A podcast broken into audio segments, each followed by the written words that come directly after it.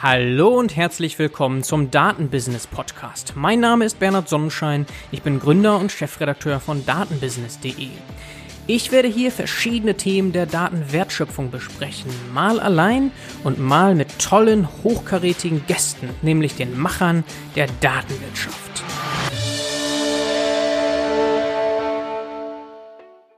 Heute haben wir zu Gast Adam Probst von Mayot. Hallo, herzlich willkommen, Adam. Hallo, Bernhard. Adam, du bist jetzt dreieinhalb Jahre Co-Founder und CEO von Mayot, ein Startup im Bereich Machine Learning. Bevor wir darauf eingehen, magst du vielleicht noch ein bisschen was zu dir und deinem Werdegang erzählen? Ja, wo fange ich an? Am besten im Studium. Also ich habe Maschinenbau studiert und wollte immer in die Automobilindustrie, wollte in, bei, bei BMW oder bei den Großen arbeiten und ähm, habe dann aber ein paar andere ja, Eindrücke bekommen im Studium. Ich habe zum Beispiel im Silicon Valley studiert, an der Stanford Universität und habe da sehr viel andere Blickwinkel gesehen als die, die, die deutsche Industrie, die ich kannte in, in diesem Alter. Mhm. Und deshalb, äh, als ich dann zurückgekommen bin nach Deutschland und meinen Master fertig hatte, bin ich erstmal in ein traditionelles deutsches Unternehmen gegangen, Knorr Bremse, Weltmarktführer für Schienensysteme und LKW in, die, in der LKW-Industrie und war dann dort erstmal für äh, zweieinhalb Jahre in verschiedenen Positionen, habe ein Trainee-Programm gemacht. Das war super, weil da wird man äh, rumgeschickt in, im Unternehmen. Überall darf man ein halbes Jahr an den Sachen arbeiten, die einen interessieren, lernt sehr viele interessante Leute kennen. Ich war da zum Beispiel im Vertrieb in, in Japan, ein halbes Jahr in, in, in Tokio und habe für den Shinkansen Bremsen verkauft oder ich war in Frankreich und habe geguckt, ob man Produktionslinien nach ähm, in den Osten verlagert von den Hochlohnländern. Also sehr breit gefächertes äh, Spektrum, das ich da gesehen habe bei Knorrbremse. Mhm. Und dann habe ich aber auch gesehen, dass es an einigen Sachen, an einigen Enden ein bisschen hakt. Und das waren wirklich die digitalen äh, Fuß, Fußstapfen, die ich aus dem Silicon Valley kannte. Und die haben in meinen Augen ein bisschen gefehlt in deutschen äh, Traditionsunternehmen. Und daraus ist dann eigentlich grob entstanden, ja, warum mache ich es denn nicht selbst? Ja, das war jetzt nicht sonderlich technisch, oder? Bei Knorrbremse, deine Aufgaben, die du dort hattest? Also ich wurde da schon als, als Maschinenbauingenieur angestellt, aber es waren ah, ja. sehr viel Managementaufgaben. Also es waren wirklich mhm. so Einkauf, Vertrieb und Produktionsstrategie, Durchlaufzeiten von, also alles das, was wir im Studium eigentlich gelernt haben, Durchlaufzeiten in, in einer Produktionslinie optimieren und solche Geschichten. Also das war schon eine, eine, eine coole Mischung und ich bin sehr froh, dass ich diese Erfahrung machen durfte. Mhm. Okay, also als Maschinenbauabsolvent warst du dann knapp zweieinhalb Jahre dort, ne? Und dann ging es dann direkt eigentlich in das Startup, das du gegründet hast? Genau, also es gab eigentlich nichts. Es gab äh, weder Mitgründer noch eine konkrete Idee. Und ich habe mich dann, ähm, ja, ich habe mich selbst ein bisschen ins kalte Wasser geworfen und bin aus dem Unternehmen raus, ohne irgendetwas zu haben. Also das war war schon ein, ein Schritt, den ich äh, wohl überlegt hatte, aber ich dachte mir immer, ich, wenn, wenn es nicht klappt, dann falle ich weich und ich komme bestimmt wieder irgendwo unter. Mhm. Und ähm, ja, daraus ist dann eben etwas entstanden. Ich bin zurück an die Unternehmertum. Das ist ein, ein Gründungszentrum, das europäisch, äh, in, in Europa das größte Gründungszentrum. Das ist ein An-Institut der TU München und habe dort mit, mit Studentengruppen und auch mit, äh, also es ist so, sozusagen ein Austauschpunkt an der Universität, wo, wo viele Unternehmen zusammenkommen und verschiedene, an verschiedenen Ideen arbeiten. Mhm. Und da bin ich dann äh, bewusst hingegangen, habe mir etwas vorgenommen, dass ich in der Industrie, in der ich war, Digitalisierung ein bisschen mehr implementieren möchte, wie ich es aus den USA kannte.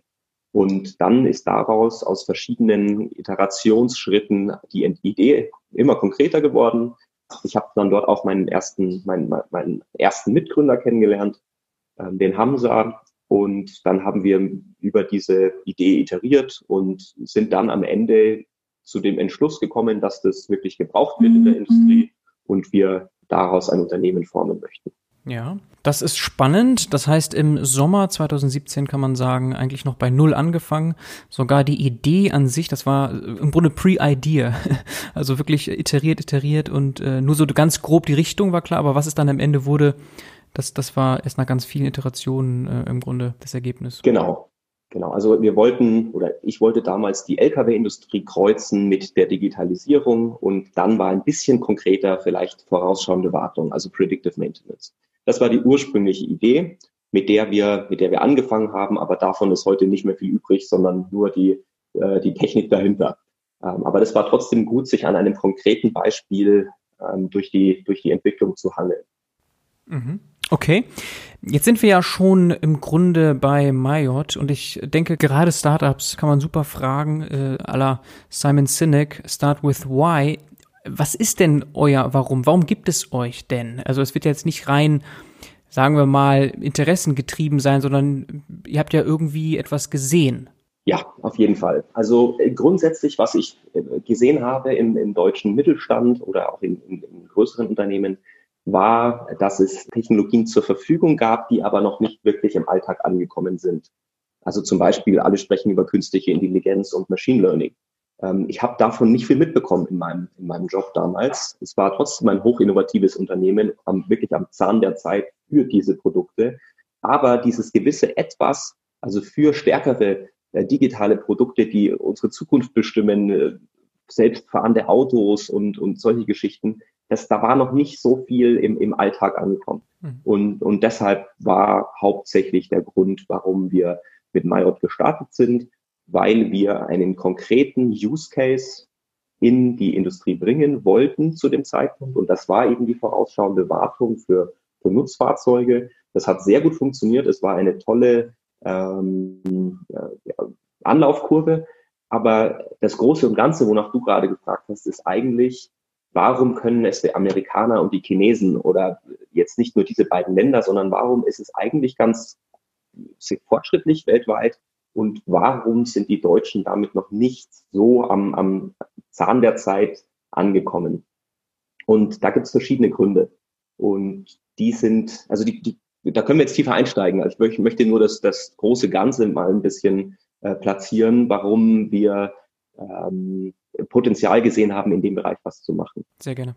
Okay, cool. Ähm, dann würde ich, würde ich gleich anfangen. Also, äh, was ich in den USA zum Beispiel gesehen habe, war, dass, dass man sehr viel mehr ausprobiert und auch äh, failt. Also man, man, man fährt es dann nochmal gegen die Wand. Also move fast and break things. Das ist so das, das Credo in den USA.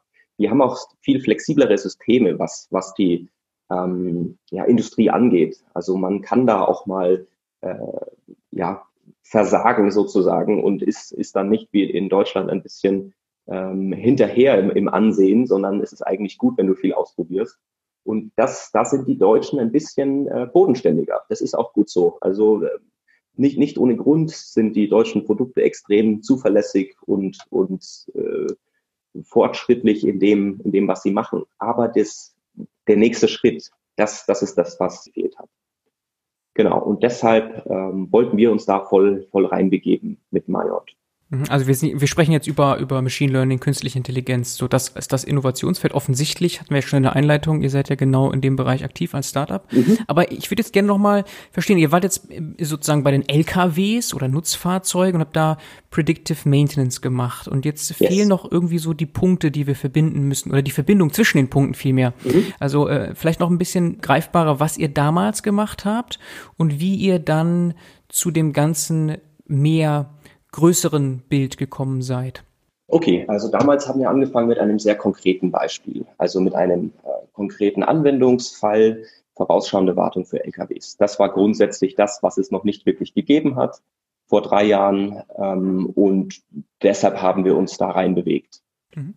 Was uns dann aufgefallen ist, ist, dass der deutsche Mittelstand, also es ist sehr, sehr gut angekommen und wir wurden dann auch nicht nur von Lkw-Herstellern oder Teileherstellern oder Betreibern äh, wie Speditionen gefragt, ob wir mit ihnen arbeiten wollen, sondern auch mit ganz anderen Firmen.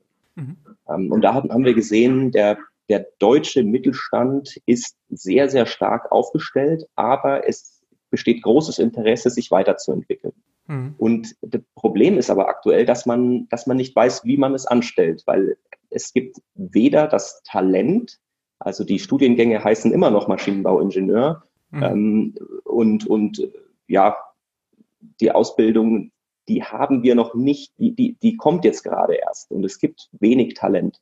Bedeutet, es gibt auch wenige Leute, die wissen, wie man es ähm, anwendet im Unternehmen. Und deshalb kamen die ganzen Unternehmen auf uns zu und haben wollten zum Beispiel Machbarkeitsstudien mit uns machen. Ist es möglich, äh, Predictive Maintenance für jenen und äh, ja, die, diesen und jenen Fall durchzuführen?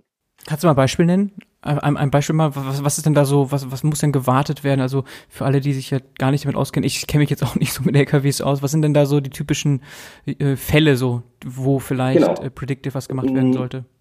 Also verschiedene Teile des, des Fahrzeugs. Wir haben angefangen mit, mit dem Getriebe oder mit dem, mit dem Motor an sich oder mit Aufbauten. Mhm. Zum Beispiel mit Kompressoren, die für die für extra Applikationen draufgebaut wurden, also für ein, für ein Silo, das muss immer ausgeblasen werden.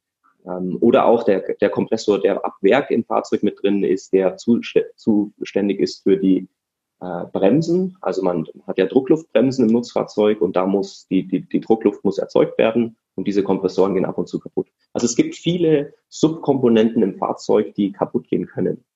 Und mhm. davon, da sind wir dann auch von, von Hütchen auf Stöckchen gekommen, weil diese Subkomponenten, ein Kompressor ist genauso verbaut stationär zum Beispiel, in, in, für, für, Klima, für Hausklimaanlagen oder für äh, Kühlhäuser. Ähm, und deshalb sind wir relativ schnell von dem Lkw-Thema eigentlich nicht weggekommen, sondern wir haben es erweitert um, um viele verschiedene äh, interessante ja, Anwendungsfälle. Und dann haben wir gesehen, da, da geht eigentlich viel mehr da draußen als mhm. nur LKWs. Okay. Und das war so für uns der, der Wechsel, weil als, als wir dann gesagt haben, okay, wir weiten uns aus und machen jetzt Machine Learning für alle ähm, oder für alle Use Cases, die es da draußen gibt. Aber Sensoren habt ihr nie gebaut, ne? Ich frage deshalb, weil ich hatte zum Beispiel Konux schon hier im Podcast und die bauen ja sowohl die Sensoren als auch dann die Datenanalysen machen sie oben drauf. Genau. Ähm, also Konux kennen wir sehr gut mhm. und wir bauen aber keine eigenen Sensoren. Also unsere. Reise beginnt, wenn die Daten ähm, gesammelt sind. Mhm. Okay, also du hast jetzt, glaube ich, sehr schön beschrieben, so das grobe Problem, äh, das wir speziell auch in Deutschland haben, dass wir eben nicht flexibel genug, schnell genug Dinge umsetzen können, ausprobieren können. Und es hängt mit vielen Dingen dann zusammen, unter anderem auch Mangel an Talenten und Menschen, die überhaupt ja KI irgendwie machen, umsetzen können. Und da da habt ihr jetzt anscheinend eine Lösung mit Mayot. Magst du mal so einen High-Level-Überblick geben zu eurer Lösung? Mhm, ja, also ich kann vielleicht nochmal zusammenfassen, diese ganzen Projekte, die wir gemacht haben. Also es waren wirklich Machbarkeitsstudien in verschiedenen äh, Unternehmen von verschiedener Größe und Branchen. Also wir haben dann auch uns wegbewegt von, von rein Mobilität und haben auch äh, im, im Medizin oder im, im E-Commerce-Bereich ähm, Projekte gemacht. Hm. Und wir wollten aber aus diesen ganzen Beratungsprojekten wirklich ein Produkt bauen hm. und haben auch irgendwann gemerkt, dass wir das Domänenwissen eigentlich nicht haben, was die ganzen, der deutsche Mittelstand, das Rückgrat der Wirtschaft äh, wirklich noch hat. Mhm. Und unser, äh, ja, unser Zutun ist eigentlich, den Leuten zu helfen, Machine Learning in ihr tägliches, in ihren täglichen Ablauf zu bekommen. Also Machine Learning als Bereich der künstlichen Intelligenz. Ich sollte vielleicht das noch ein bisschen ähm, herunterbrechen. Also KI ist der Überbegriff und Machine Learning ist das, was seit etwa 2011 sehr stark ähm, sich entwickelt hat, auch durch die verfügbare Computing Power. Das sind wirklich Maschinen, die Entscheidungen treffen, basierend auf ähm, Input-Variablen. Und das hat sich eben so weiterentwickelt, dass es dann sogar Deep Learning gibt, bedeutet, dass dann am Ende der Algorithmus auch selbstlernend ist. Und ähm, genau, in dem, in dem Bereich sind wir unterwegs, nur dass man das ungefähr eingrenzen kann. Ja, und das zwischen jetzt ähm, Industrie, LKWs und so weiter und E-Commerce, das ist natürlich ein, ja, äh, ein guter Bogen, der da gespannt werden muss. Also da kann man sich schon vorstellen, dass eure Lösung sehr allgemein sein muss, um da Anwendungen genau. zu finden. Ne? Genau, also deshalb kann man es auch eher mit dem Cloud-Business, also wer eine wer eine Infrastruktur in der Cloud betreibt, den kann, der, der kann sich auch deutlich besser vorstellen, in welchen Bereichen wir aktiv werden können. Mhm. Ich rede jetzt hier die ganze Zeit rum, um was wir eigentlich machen, aber äh, vielleicht. ja, aber wir haben schon, glaube ich, einen ganz guten, ganz guten Eindruck, so äh, wohin die Reise geht. Also das ist schon ganz spannend. Aber ja, komm gerne weiter, genau. Mhm. Genau, also das ist so das, das große Ganze und ähm, wie gesagt, es, es fällt den Leuten schwer, weil es ist sehr komplex. Es gibt sehr wenig Talent. Wir haben neue Technologien, die jeder löst sie für sich selbst am besten, aber niemand verbindet das wirklich. Also äh, ich, ich, ich versuche da so ein bisschen jetzt äh, herauszustellen, wo die Industrie aktuell steht. Ja. Ähm, und das wird jetzt verheiratet um, um den Spannungsbogen noch ein bisschen weiterzuziehen, mit den Softwareentwicklern. Also man kann es sehr, sehr gut äh, vergleichen, was aktuell passiert mit, der, mit DevOps. Also die, die Softwareentwickler, die Standards seit der, der Mondlandung bauen die Standards und es ist, gibt eigentlich relativ leicht reproduzierbar, kann man ähm, Software entwickeln. Ähm, wie, wie soll man sich das vorstellen? Man hat immer einen gleichen Input, also einen statischen Input ähm, für jedes Problem, das man so in, in Software Engineering löst.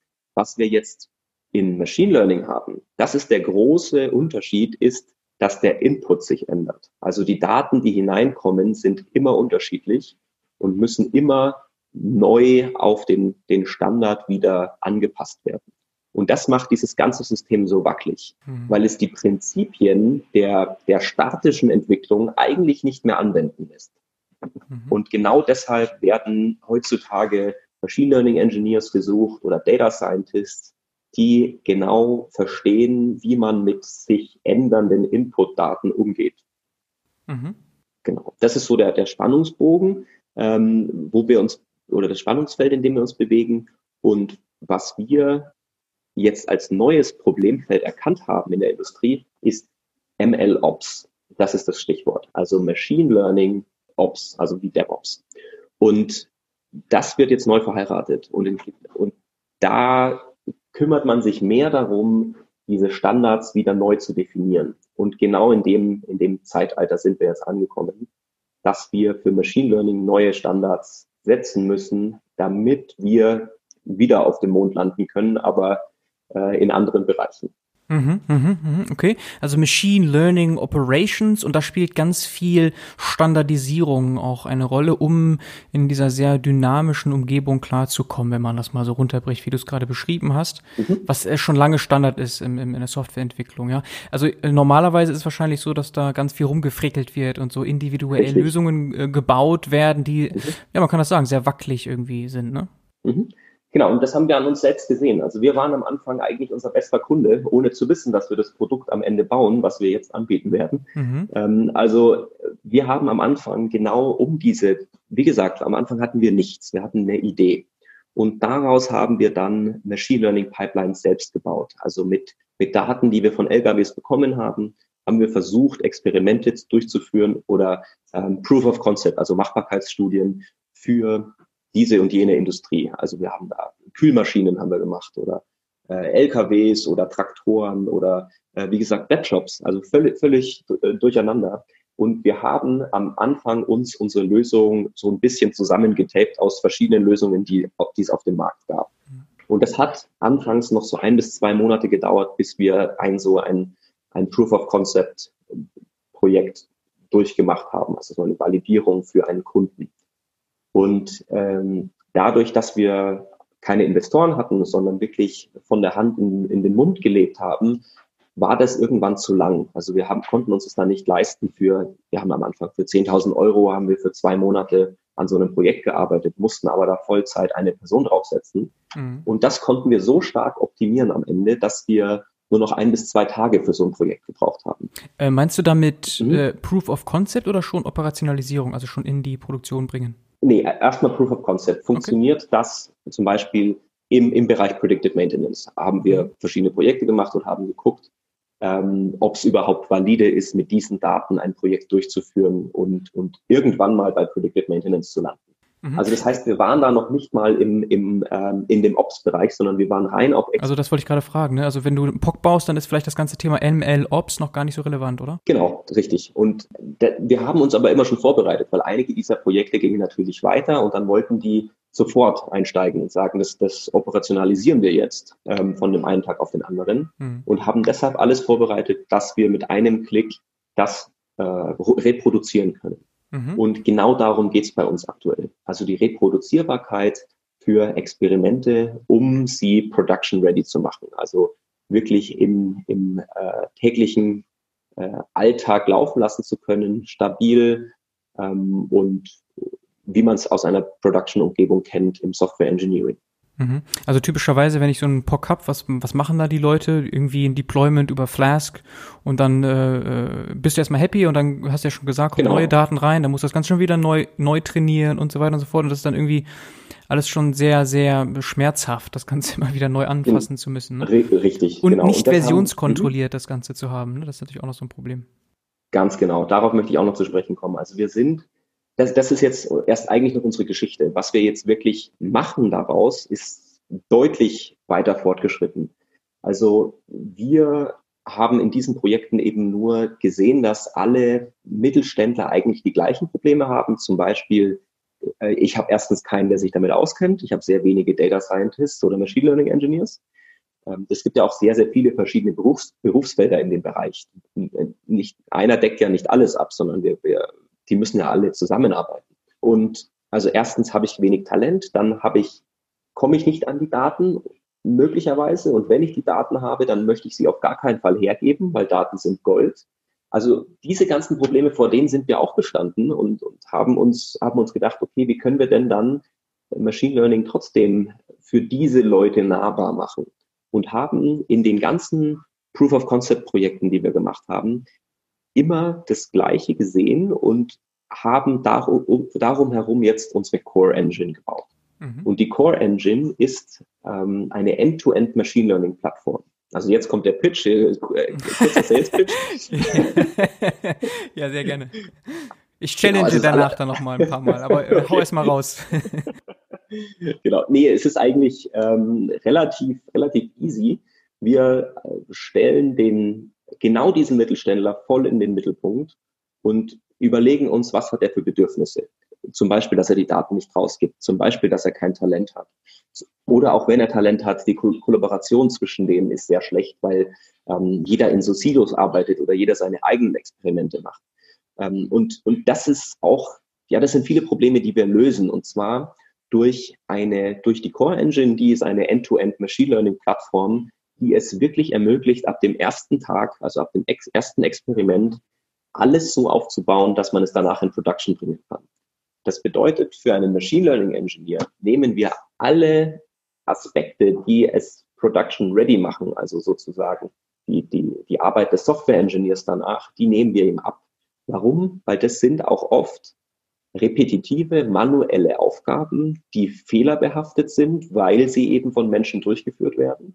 Und das haben wir alles vollautomatisiert mhm. und nehmen aber dem Nutzer nicht seine Freiheit, die Tools zu nutzen, die er sowieso schon nutzen kann heutzutage. Mhm. Und das sind zum Beispiel äh, also TensorFlow oder äh, Seldon oder es gibt verschiedene Tools, die in jedem Bereich sehr gut sind, aber wir verbinden die als allererste. Und wir kosten auch nur Geld, wenn wir tatsächlich Mehrwert schaffen. Das ist ganz wichtig. Also wir haben ein kostenloses Starterpaket sozusagen und können damit ähm, schon sehr viel abdecken. Und wenn man es dann weiter professionalisiert, dann muss man ähm, in, dann muss man irgendwann mal dafür bezahlen, sonst verdienen wir auch kein Geld. Mhm. Aber das ist extrem niedrig. Mhm. Okay. Wenn ich mal so frage, als Junior Data Scientist, der jetzt vielleicht nur mit Notebooks arbeitet, den typischen Jupyter Notebooks, würdest mhm. du sagen, dass der dann auch in die Lage versetzt wird, Dinge in Produktion zu bringen? Ist das, weil du hast das so ein bisschen angeschnitten, diese Thematik Software Engineering, Zusammenarbeit mit äh, Software Engineers, dass ihr das ein bisschen rausnehmen wollt. Mhm. Ist das so, kann man das so weitreichend äh, ja, sagen? Ja, ja, absolut. Also wir, wir haben drei verschiedene Interfaces. Und zwar für jeden, für jedes Berufsfeld das Interface, womit man sowieso arbeitet. Darunter zählen für, für den, den Produktmanager oder derjenige, der, der für die Zahlen verantwortlich ist, am Ende ein, eine Übersicht in einem Dashboard. Also gehst du einfach in deinen Browser rein und guckst dir, guckst dir das an auf app.myot.io, sieht man dann das schöne Dashboard und ähm, das läuft im Browser. Und dann gibt es zwei weitere Interfaces. Das eine ist für den Softwareentwickler, das ist ähm, eine CLI, also ein Command-Line-Interface. Das sind diese schwarzen Bildschirme, wo, wo alle ihre grünen Buchstaben reintippen. Und auf der anderen Seite das von dir genannte Jupyter Notebook. Und das ist das das nutzen die, die Data Scientists, um ihre, ihre Experimente aufzubauen. Und mhm. diese drei Interfaces haben wir gebaut, damit jeder in seiner gewohnten Umgebung mit der Core Engine interagieren kann. Ja. Was ist der Vorteil? alle wissen, wo wer gerade dran arbeitet. Also welche Pipelines laufen gerade, wann sind sie fertig, was wurde schon gemacht und wer ähm, ist verantwortlich für den nächsten Schritt oder was auch immer. Also man, man hat da eine sehr, sehr gute Übersicht. Aktuell läuft es nämlich so, jeder kocht so sein eigenes Süppchen und arbeitet in seinem Silo und ähm, am Ende weiß die linke Hand nicht, was, sie, was die rechte tut. Mhm. Und genau diese Durchsicht geben wir eigentlich dem, dem, dem Unternehmen, dass die Ressourcen, also die vor allem die, die Talente viel, viel besser genutzt werden.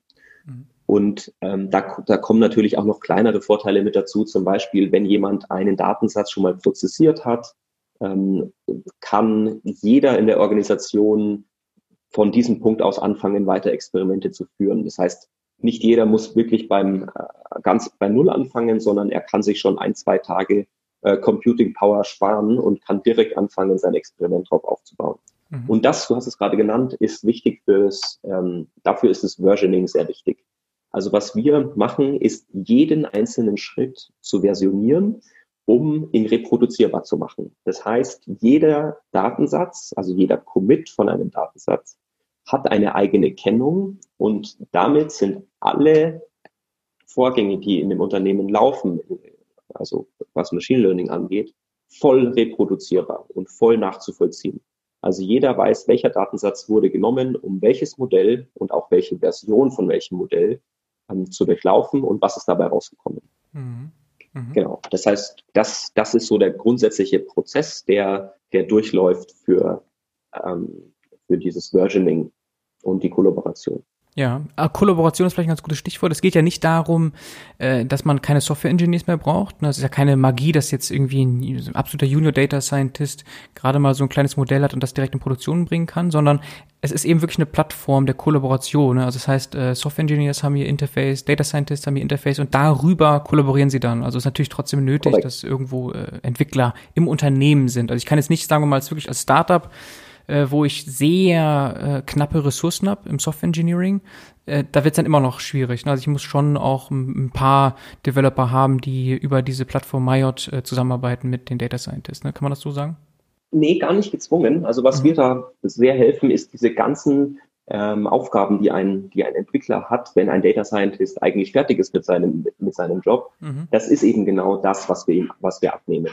Wir helfen den, den Softwareentwicklern, das nicht alles selbst machen zu müssen am, am Ende, sondern die müssen es eigentlich nur noch überwachen, mhm. was extrem hilft für, ja, für den, für den Lack of Talent. Also wir haben, wir können die deutlich besser einsetzen, die ganzen Software Engineers, weil sie nicht mehr die manuellen, langweiligen Tasks machen müssen.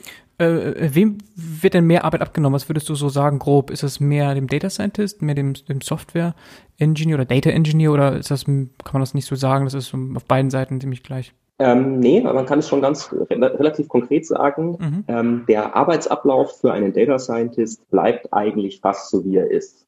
Mhm. Äh, okay, nee, das stimmt auch nicht. Also das, das Interface äh, liefern wir, wo er deutlich schneller durch Experimente laufen kann und immer alles sofort verfügbar hat. Mhm. Und was wir im Hintergrund zusätzlich machen, ist, also die, die Operations.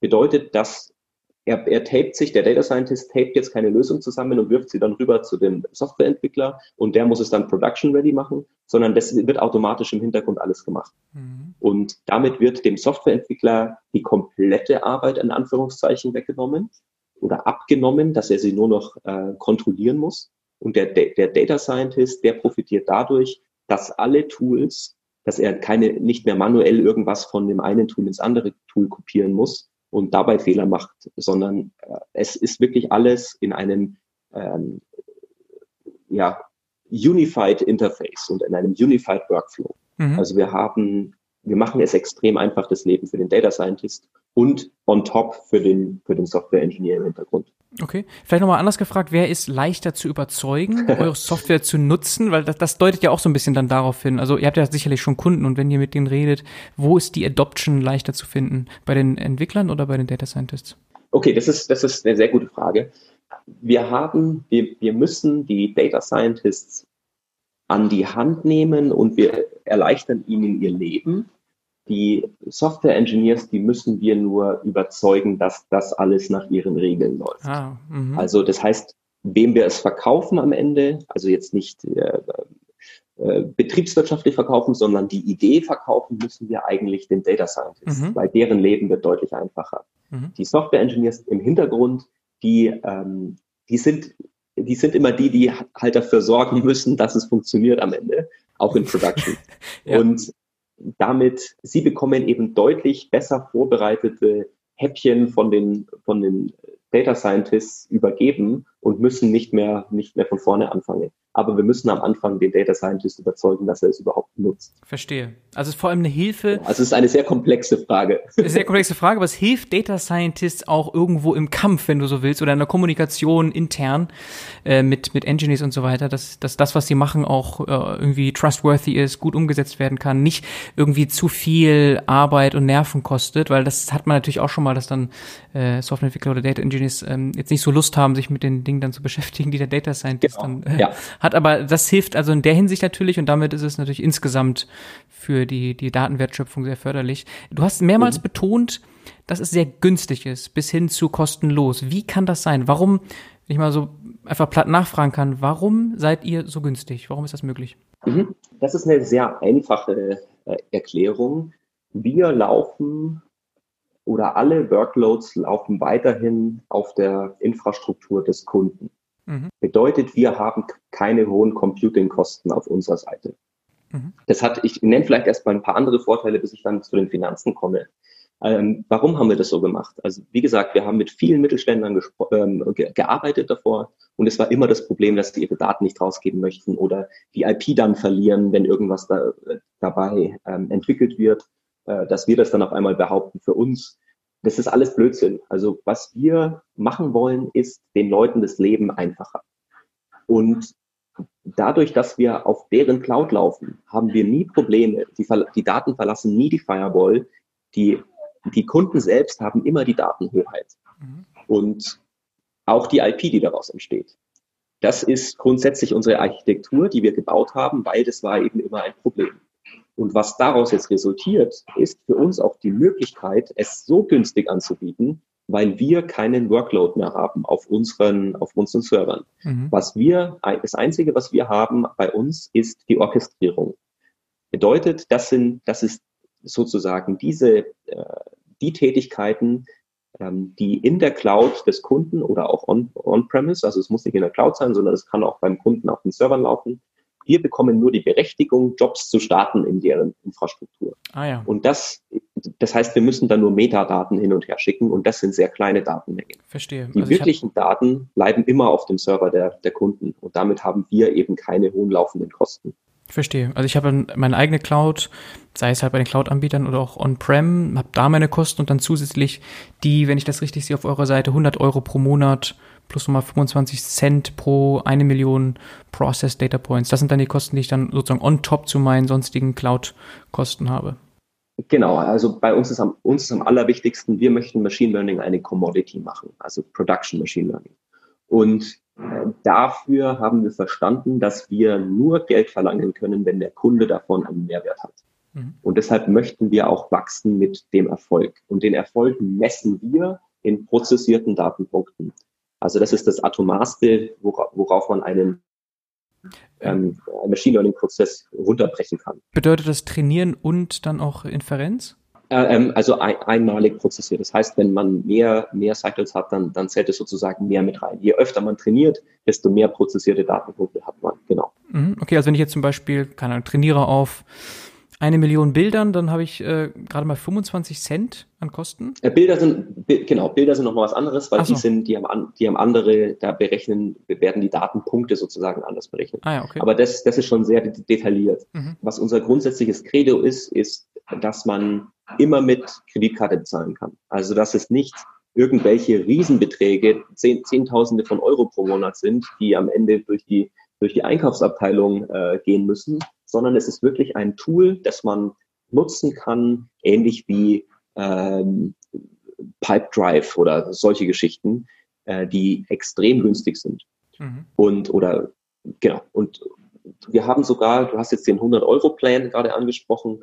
Das ist eigentlich ein symbolischer Wert, der ist immer noch ein extremes, ja, ähnliche Lösungen verlangen ein Vielfaches an, an, an Geld und die sind mhm. für Enterprise only. Also für den kleinen, für den kleinen Mann von nebenan oder auch für, für Startups oder für den Mittelstand, der gerade beginnt, in Machine Learning einzusteigen, gibt es eigentlich aktuell keine Lösungen. Das haben wir selbst an unseren eigenen, an, am eigenen Leib äh, erfahren, dass wir, dass wir keine Lösungen haben, die uns am Anfang in unserem Predictive Maintenance Case geholfen haben. Mhm. Und deshalb machen wir es jetzt sogar so weit, dass wir es kostenlos anbieten, bis zu 100 Millionen prozessierten Datenpunkten. Und damit kann man schon relativ viel machen. Also wenn man sich das mal angucken möchte und ausprobieren möchte, dann kann man sogar eine, eine Person äh, Vollzeit da dran setzen und hat trotzdem noch keine mhm. Kosten. Und genau das ist der Weg, wie wir zum Industriestandard werden wollen ähm, und, und Machine Learning, Production Machine Learning eine Commodity machen wollen, weil jeder äh, keine, ein, niemand hat eine Eintrittsbarriere. Also jeder kann es einfach so ausprobieren und wenn es dann mal über die 100 Millionen prozessierten Datenpunkte kommt, dann kann man ja mit dem Erfolg des Kunden wachsen. Okay. Nur als kleines Beispiel, was so die Datenmengen sind. Wir haben aktuell auf unserer, auf unserer Website ein Tutorial. Das sind 30.000 Datenpunkte. Davon kann man in dem, in dem Free Play, da geht es um Vorhersagen oder Klassifizierung von, von Censusdaten in, in den USA über Einkommen und solche Geschichten. Also wirklich eine, eine, ein tabulares Datenset. Und ähm, das könnte man 3000 Mal trainieren mit unserem kostenlosen Plan. Mhm. Und ähm, also deshalb, am Ende wollen wir in die Masse einsteigen und nicht äh, dieses Consulting für ein Projekt für vier Wochen machen, sondern die Leute sollen es nutzen. Es soll, es soll viel Feedback kommen und ähm, jeder soll sich an einfache automatisierte Abläufe gewöhnen. Mhm, mhm. Also diese 100 Millionen Process Data Points, die man for free hat, die reichen ja eigentlich schon für eine ganze Menge. Vielleicht bei Bildern, Absolut. hattest du jetzt gerade so ein bisschen angedeutet, wird, da, da, ist es so ein bisschen anders, da muss man noch mal ein bisschen gucken, wenn man Bilder klassifizieren will. Genau, da machen wir gerade einen anderen Use Case. Also da, ähm, wenn man sich da durch die Website mal klickt, dann kann man auch die Beispiele für Bilder mal durchlaufen. Mhm. Ähm, deshalb, äh, ja, mhm. also es, aber das Credo soll klar sein. Also wir möchten äh, das anbieten für jedermann und er soll sich keine Gedanken machen, ob er die jetzt äh, 100 Mal oder 200 Mal laufen lässt, diese Pipeline, mhm. ähm, sondern er soll verstehen, wie das in Machine Learning läuft, soll alles automatisieren, was automatisierbar ist. Und genau das ist, womit wir eben auf, auf einer großen Skala den Leuten helfen können. Sehr cool. Und wenn ich keine Cloud bisher nutze oder on-prem keine Grafikkarte, sagen wir mal, zur Verfügung habe, äh, kann ich dann irgendwie das trotzdem über euch nutzen, dass ihr dann äh, für mich als Kunden dann irgendwie äh, die Cloud klar macht?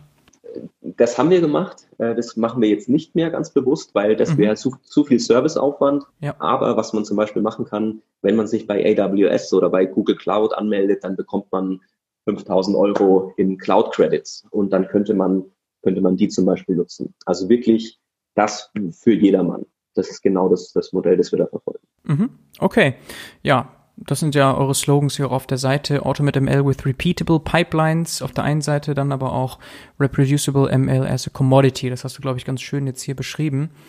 Ähm, mhm, vielleicht genau. noch zum Verständnis. Äh, ich habe jetzt auf LinkedIn gesehen, gerade frisch announced ist diese Core Engine, die du jetzt hier sozusagen uns äh, erläutert hast. Ähm, mhm. Ist also ganz frisch, ist nicht Open Source, ne? Genau. Ist nicht Open Source, ist noch proprietär.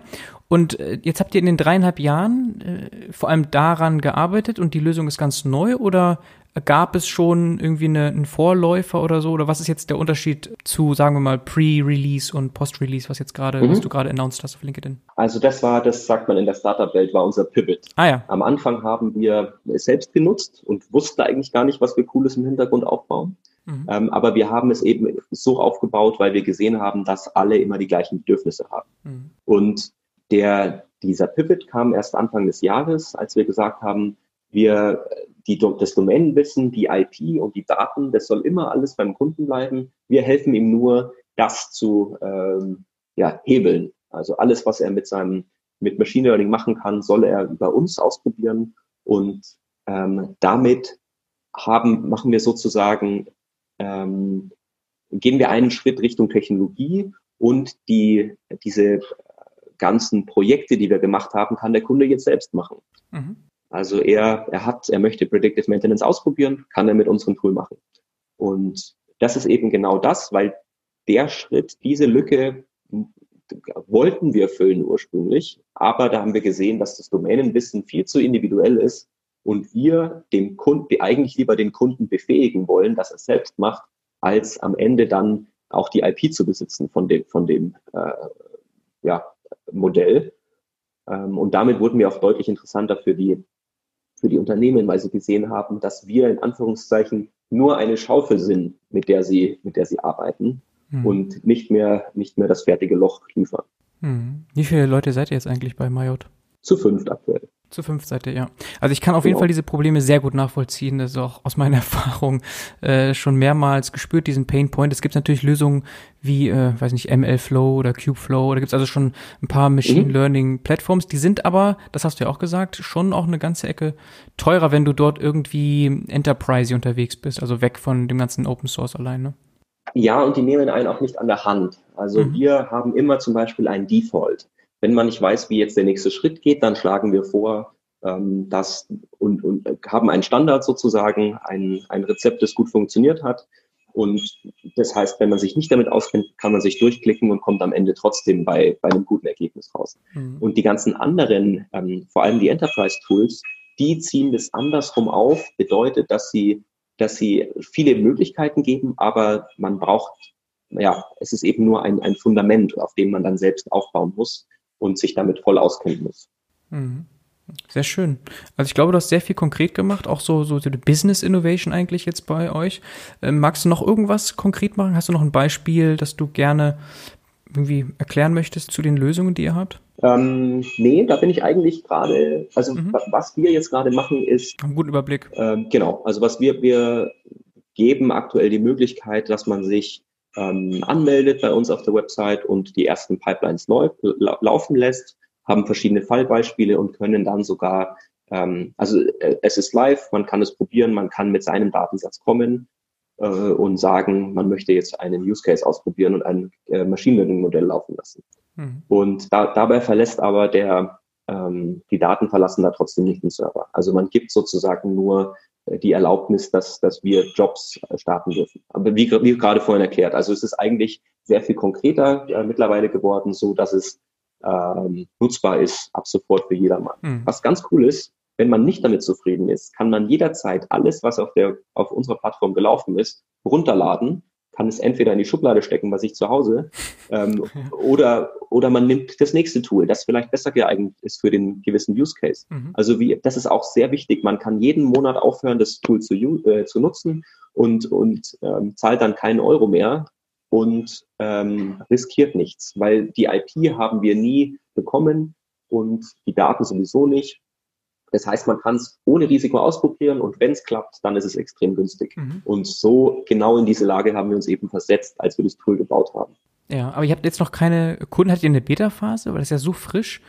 Oder wir hatten jetzt eine Beta-Phase und wie gesagt, der Launch, der, der, der ist jetzt, ist jetzt gerade ähm, gekommen ja. und genau. Okay. Und deshalb sind wir jetzt gerade äh, super happy, wenn, wenn die Leute unser Tool ausprobieren. Ja, das passt ja dann ganz gut, dass du hier dann sprichst, ja kurz nach dem Launch. Also ich bekomme selber auch Lust, das mal auszuprobieren und vielleicht ist unter den Zuhörern ja auch der eine oder andere, der das mal ausprobieren möchte oder weiterempfiehlt. Mhm. Lass uns noch mal trotzdem ein bisschen in die Zukunft schauen. Wir haben ja ganz gut beschrieben, du hast vor allem gut beschrieben, was so die Probleme sind, die du schon damals gesehen hast und die immer noch eigentlich da sind. Also reproduzierbare Machine Learning Pipelines ist ein ganz großer Pain Point und deswegen auch das ganze Thema ML Ops ein heißes Thema.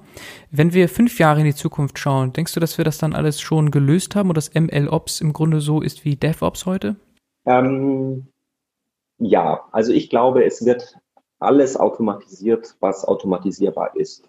Und da spielt MLOps einen sehr, sehr großen Anteil, weil ähm, sie auch die Standards für, für solche Geschichten liefern. Wir sind zum Beispiel aktuell in der AI Infrastructure Alliance. Da sind sehr viele Mitbe Marktbegleiter, ich würde sie nicht Konkurrenten nennen, weil wir können auch sehr viele integrieren. Ähm, und man kann sogar bei uns eigenen Code integrieren. Also das habe ich ganz, ganz vergessen zu, zu nennen. Ähm, das ist auch meine große Sorge, dass man eigene Modelle nicht laufen lassen kann. Klar kann man bei uns auch. Also wir sind voll, voll kompatibel und voll modular. Egal, das wollte ich gar nicht sagen. Ich, ich wollte sagen, dass die, dass die äh, Welt MLOps, die wird sehr viel weiter fortgeschritten sein und es diesen ganzen Glue-Code, diese ganzen Verbindungsstücke, die man heutzutage noch, noch bauen muss, die werden alle wegfallen. Das wird alles automatisiert und man kann sich wirklich auf die Experimente konzentrieren, die ähm, wichtig sind für Machine Learning. Mhm. Also glaubst du, dass dann wirklich Machine Learning so stark demokratisiert wird, dass das äh, in allen möglichen Unternehmen, auch in kleineren mittelständischen Unternehmen, sei es im Bereich äh, Factory ähm, oder auch jetzt kleinste E-Commerce-Unternehmen, dass die auch alle letztlich Machine Learning dann einsetzen können und zwar robust und skalierbar? Und genau das besetzen wir. Also wenn mhm wenn, wenn das nicht, wenn, wenn es in fünf Jahren nicht der Fall sein wird, dann haben wir versagt. Ja. Also das ist genau, ja. das ist genau unser Ziel, ja. Äh, dass wir jedem, also auch dem, dem Web, dem Tante Emma Webladen, Webshop äh, ermöglichen, äh, Fraud Detection zu machen oder Customer Recommendation, also verschiedene Machine Learning äh, Use Cases. Das möchten wir jedem ermöglichen und wir sind eigentlich aktuell schon so weit, aber jetzt muss der Markt erst durchdrungen werden. Mhm. Und in fünf Jahren wird er das sein. Also deshalb, um auf deine Frage zurückzukommen, ja, ähm, es wird jeder befähigt sein, in fünf Jahren Machine Learning zu machen. Ja. Sei es mit eurer Lösung, davon gehen wir mal aus, oder mit, mit ähnlichen genau. verwandten Lösungen. Nein, sehr schön, sehr schön, Adam. Ich finde, das ist eine ganz tolle Mission, mit der ihr da unterwegs seid. Und ich hoffe, dass eure Core Engine da erfolgreich sein wird. Ich wünsche euch da einen ganz erfolgreichen Launch damit. Und äh, ja, vielen Dank. bedanke mich einfach für dieses Interview, hat sehr viel Spaß gemacht und äh, wir haben auch sehr viel gelernt. Das ganze Thema MLOps kam bisher noch zu kurz in diesem Datenpodcast, das ist aber natürlich ein sehr wichtiges Thema. Super, ja, sehr gerne. Hoffentlich bis bald. Alles klar. Ciao, ciao. Ciao, alles Gute.